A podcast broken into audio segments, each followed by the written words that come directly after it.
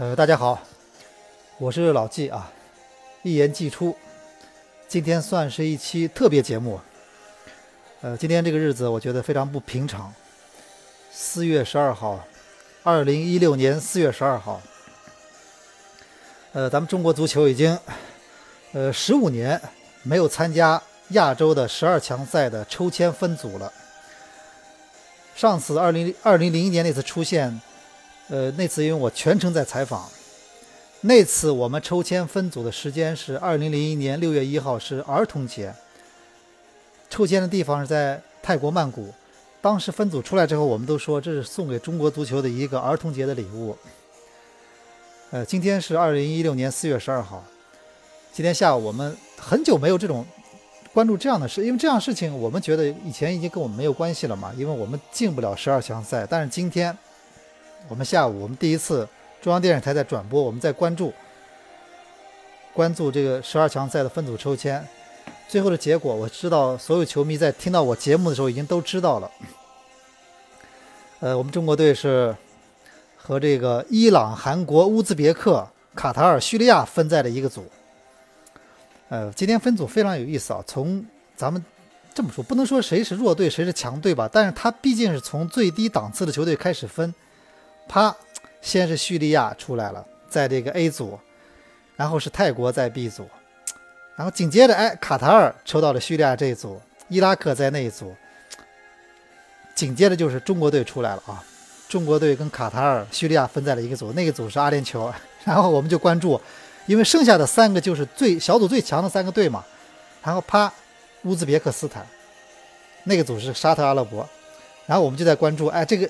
这个下面会碰到韩国还是日本，然后是韩国，很多球迷当时立刻在微博上说：“哎，我们这个中国队又没有机会跟香川真司了，跟这个本田圭佑打一场了。”但是没关系啊，但是我们跟韩国分到一个组了。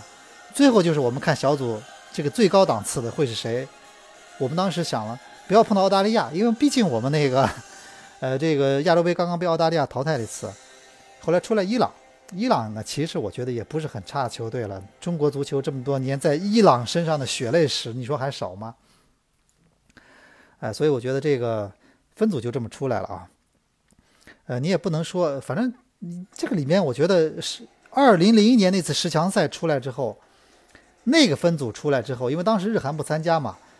那天晚上我当时采访谢辉，谢辉的回答很经典的，我跟我在节目里跟大家说过很多次啊。谢辉的回答是：比这个分组再好的只有一种情况，就是其他九个队一个组，中国队一个队一个组，对吧？然后呢，这次我们我们刚才我看中央台立刻采访了高洪波，高洪波说的很对啊，你说打到这个份儿上，都是亚洲最强队，没有谁爆冷门或者谁谁那个中间被淘汰了，全部都在人权道，对吧？我觉得人全在啊，你你你你你说你跟谁分到一组有区别吗？你说你不跟韩国碰，你跟日本碰有什么好吗？或者说我们真的躲开了，我们不要跟澳大利亚相遇，我们那个我们没有跟伊朗真的就就就是伊朗就比澳大利亚真的就好打多少吗？不好说。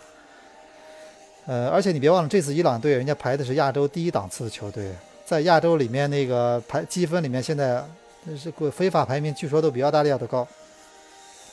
哎，我们这么，现在我们既然出来了，我们就这么算啊。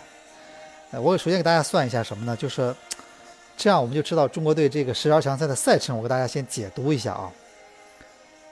第一轮，二零一六年九月一号，我们是客场对韩国，这场比赛就非常关键了啊。虽然说不能定最后的生死，但是非常关键，对你的信心，对你的状态。呃，我我回忆一下啊，咱们其实上一次十强赛，我们第一场比赛我们是是主场，我们第一场主场对阿联酋。在五里河，当时我在现场，大家还记得吗？就当时我们第一场是在主场，其实第一场比赛如果在主场的话，其实还是还是挺好的一个赛程。就是你第一场你开门红嘛，你你主场你啊你这个万众一心，然后，呃那个然后所有条件天时地利人和。这次我们第一场是客场，那你没办法嘛，你这个你这个第四档次的球队你怎么办呢？我们第一场是客场对谁呢？对韩国，是二零一六年九月一号客场对韩国。呃，咱们其实上一次在这种外围赛的大赛里面，第一场客场对韩国是什么时间？大家还记得吗？是二零零四年的沈祥福的那支国奥队。我记得我们第一场就是在韩国，哎，我们就输了，啊，对，这个反正我记得好像输了啊，那个就大家可以再对照一下，我记得好像是输了。然后呢，还有一次我们哪一次是第一场客场客场比赛呢？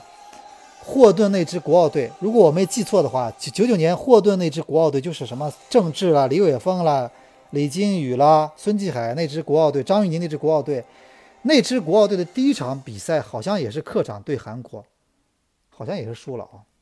当时我记得是进球的这个申炳浩是吧？一个无名小卒，结果把中国队给干了。呃，咱们说这次啊，我们第一场又是韩国客场对韩国，我们这场比赛我们不能输。真的不能输这场比赛，如果不输的话，下面的走势都好办啊。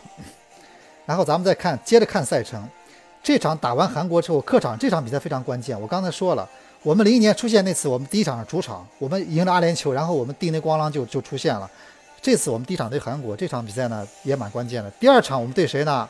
我们五天之后我们主场对伊朗，现在在哪打不知道，啊。这场比赛在哪里踢？哪里踢？我们现在真的还不知道，因为中国队主场还没有确定。中国队主场对伊朗呢？这等于是咱们在小组的，咱们在这个十二强赛的前两前两轮里面，我们要遭遇小组赛里面最强两个球队，排第一和排第二档次两个球队，一个韩国，一个伊朗。啊，这两场比赛完了以后，我觉得，如果是这两场比赛中国队完了以后能拿四分。我说的是比较理想的，我们客场不要输给韩国，然后我们主场拿下伊朗，这个我觉得对我们球队的士气来说是非常有利的。我们等于是前两场比赛我们在最强两个球队身上，我们保持不败，拿了四分。那么我们在接下来的十月六号啊，国庆长假后的一个比赛日，咱们当年中国队这个这个出现日就是十月七号啊，就是二零零一年十月七号，我们主场对叙利亚。这场比赛呢，叙利亚毕竟是小组里面，我们说是。我们说是比较排的是这个小组的最最末的一个最末档次的一个球队，对吧？那你这这场比赛你你必须拿下吧？你要真的想十二十二强赛，你要想出线的话，那么你这场对叙利亚的比赛就相当于对小组最后一名的球队，那你说你必须拿下吧？而且又是主场，所以这场比赛是我们一定要全取三分那场比赛。紧接着啊，我们二零一六年的十月十一号，我们客场对乌兹别克。啊，这个赛程我觉得也挺魔鬼的。你想想看，你完了以后直接又是对我们小组小组的第三的客场的球队，但是好处是什么呢？大家分析一下，好处就是我们第一阶段，我们第一循环，我们对乌兹别克和伊朗全是打客场，这样一旦我们能咬住的话哦，我们在后面的时候，我们开始主场对他，这个其实有点像这种淘汰赛的赛制，先客后主，其实也未必是未必不是很有利嘛。这个赛程挺好的，其实这么说挺好的啊。然后呢？紧接着我们的我们打完客场对乌兹别克之后，十月十月十一号，然后紧接着二零一六年的十一月十五号，这时候中超已经结束了，我们主场对卡塔尔。大家分析一下，这场比赛就是咱们前上一个月那场中国队那场奇迹之战的一场重演。但是这次来的卡塔尔，你记住啊，可能就是一个全明星的主力。嗯，你别忘了，这是十二强赛，他不可能再。派什么替补来了？这是全明星的主力，所以这场比赛，但是我们毕竟战胜过他，我们还是有信心的啊！十一月十五号，大家记住这场比赛，中国队卡塔尔。紧接着，二零一六年的五场比赛就结束了。哎，这五场比赛之后，我们算一下，中国队能拿几分呢？我们希望第一场拿一分，第二场拿三分，这是四分。然后叙利亚比赛主场我们拿三分，这是七分。然后乌兹别克客场就算输了吧，七分。然后对卡塔尔的比赛，我们不要太贪，拿一分八分这时候我们的是积分是八分，赛程基本将近过半我们拿八分，这个这个其实分数啊，我们是很有希望出现的啊。当然这是我们理想的，就是我们二零一六年的目标是拿八分。然后二七二零一七年大家算一下，二零一七年我们的第一场比赛是三月二十三号，二零一七年三月二十三号主场对韩国。这场比赛，我想，哎呀，我觉得那个想象起来，如果到时候我们成绩还不错的话，这个比赛球市啊，绝对是，那是一票难求啊！那不管放在什么地方，那都是那都是爆棚的球市啊！中国、韩国在世界杯外围赛里相遇啊，这绝对了，我想都不用想了，这比赛我一定要去现场啊！然后呢，紧接着就是咱们什么呢？三月二十八号，五天之后，我们客场对伊朗，这比赛也是一场很很很很就是硬碰硬的考验。伊朗，因为我我们知道嘛，很硬朗的球队，我们客场从来没占过他的便宜。这个球队我觉得也是也是硬碰硬的考验。紧接着啊，咱们这个到了六到了二零一七年六月十三号，我们客场对叙利亚，这个比赛我觉得也是，你毕竟小组赛这个叙利亚人家是小组赛最低档次球队吧，你拿分吧，你得争取要拿三分，或者至少拿一分。这是这场比赛。然后紧接着我们八月三十一号，我们我们对谁呢？我们主场对乌兹别克，这场比赛也是很关键啊。然后最后一场比赛，你看很有意思啊。我们九月五号卡塔尔对中国，我们是客场对卡塔尔。哎，我把赛程告诉大家之后啊，其实现在我们看的赛程是一个空洞的感觉。但是你在打的时候，你要知道有一点，有三件事情我要提前提醒大家。第一个呢，开局很重要，这是一定的。开局对韩韩国的客场很重要，因为我我刚才说了。二零零四年的国奥队，沈祥福的国奥队和和一九九九年的霍顿的国奥队，第一场客场输给韩国之后，后来就没没出现，因为整个这个队伍的状态就已经不对了，心态什么的，整个这种舆论压力就不对了，然后就没有出现。所以我觉得这次我们对客场对韩国第一场，我们我们争取要不输给他啊，呃，但是我要说一点什么呢？就算输了，也不是世界末日。呃，因为什么呢？一九九七年十强赛的我们的最大教训是什么呢？我们第一场我们主场那次我也去了啊，在大连荆州我们输给了伊朗，当时我们的判断就觉得啊，世界末日了啊！那天晚上我去中国队酒店，那简直队员就就觉得那那就觉得已经赶快赶回家吧，没戏了。但是后面证明什么呢？我们一直有戏。就算我们当时啊，我们客场输给伊朗，那次我们客场也是要输，我们是也是输给伊朗了。那次比赛客场对伊朗，呃，进球的是毛义军啊。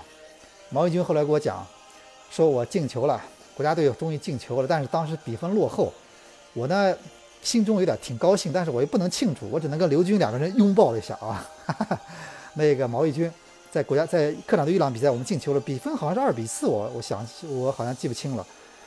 就说其实那个时候我们还有希望，所以因为为什么呢？因为十二强赛的比赛，我给大家说一下啊，十二强赛中国队这个组六个六个队。三个队被淘汰，就三个队到最后一轮是被淘汰的。前三名里面，前两名是直接进军世界杯的，进军俄罗斯世界杯的。然后第三名呢是打附加赛的，也就是什么呢？你想想看，也就是如果你是小组赛，你就你是小组的排名第五的球队的话，你能看到第三名的希望的话，你也没有出局，对不对？而且说不定小组的第六名也能看到第三名的希望。所以我觉得这个这个比赛呢是。只要有理论上的希望，你就不能放弃，因为对手之间会出现很多错综复杂的局面，你赢我，我赢你，这个都是说不清楚的。所以你不要觉得很早就会放弃，这个比赛就是一定要你要去，去把你的牙关咬紧啊，去一场场去拼。而且这个比赛有个特点什么呢？你不要想着哎，我那个像赛会制比赛，我叮铃咣啷踢个三场我就出现了，这个比赛是很磨人的，这个比赛真的是一个磨人的小妖精啊！你想想看。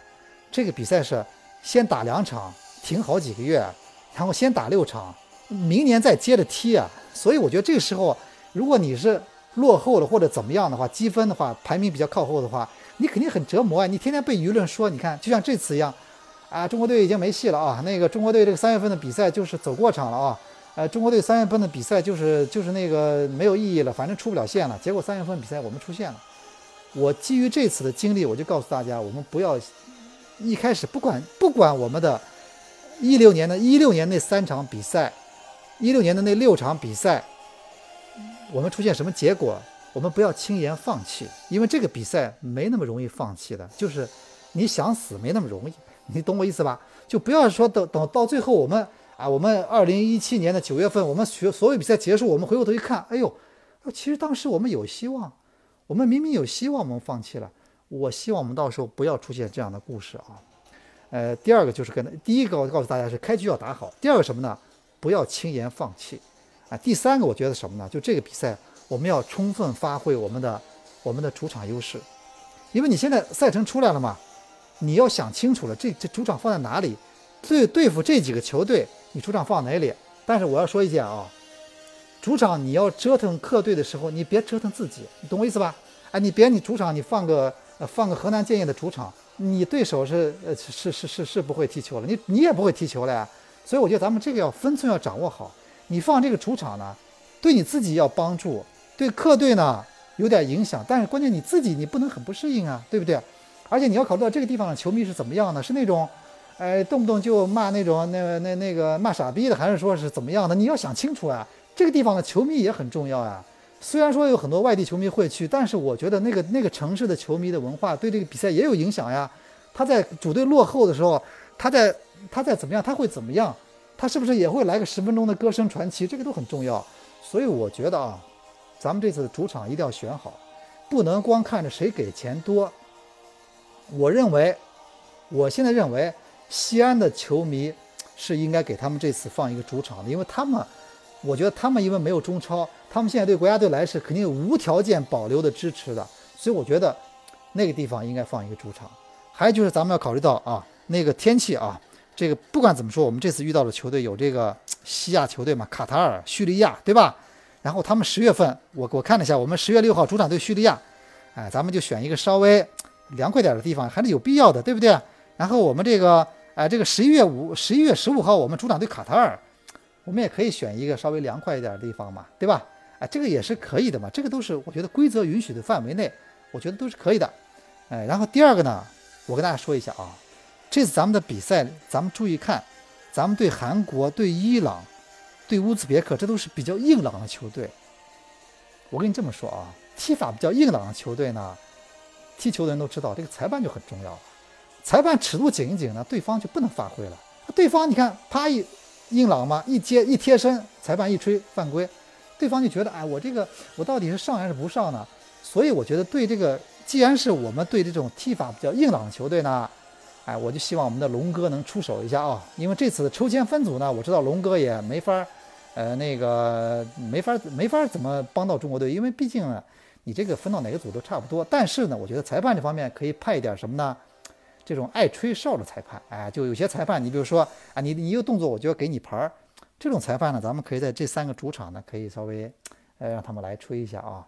呃，如果如果这三个主场来的裁判是那种尺度很宽松的裁判，我觉得对中国队未必有好处。反正我觉得十二强赛打到这个份儿上，哎呀，就这一个字就是干。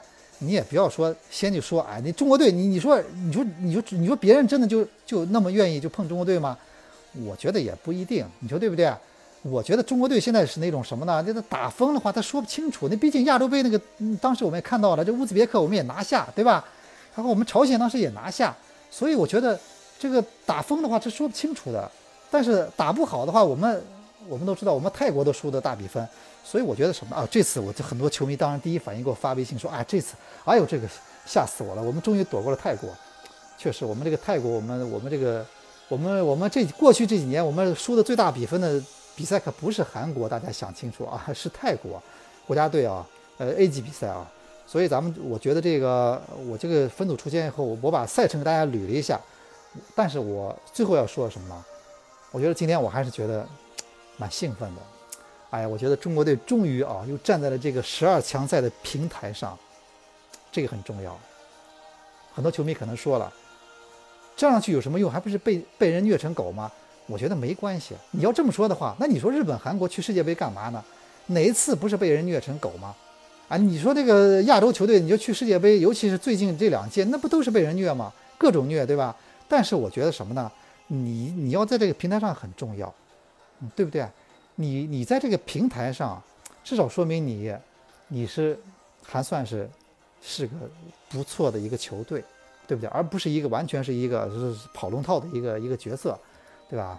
呃，而且第三个，我觉得什么呢？就是咱们这个呃高洪波高指导啊，我觉得这次因为已经明确让他去带队嘛，而且我觉得他刚才的表态也是说的很好，就希望所有人都开始支持国家队，因为在这过程中，我们一定会遇到很多我们说的一种困难啊，一些队员，呃，包括一些那个，我觉得俱乐部肯定也要想，因为我看了一下啊，这很多比赛跟跟俱乐部的赛程是在穿插在其中的。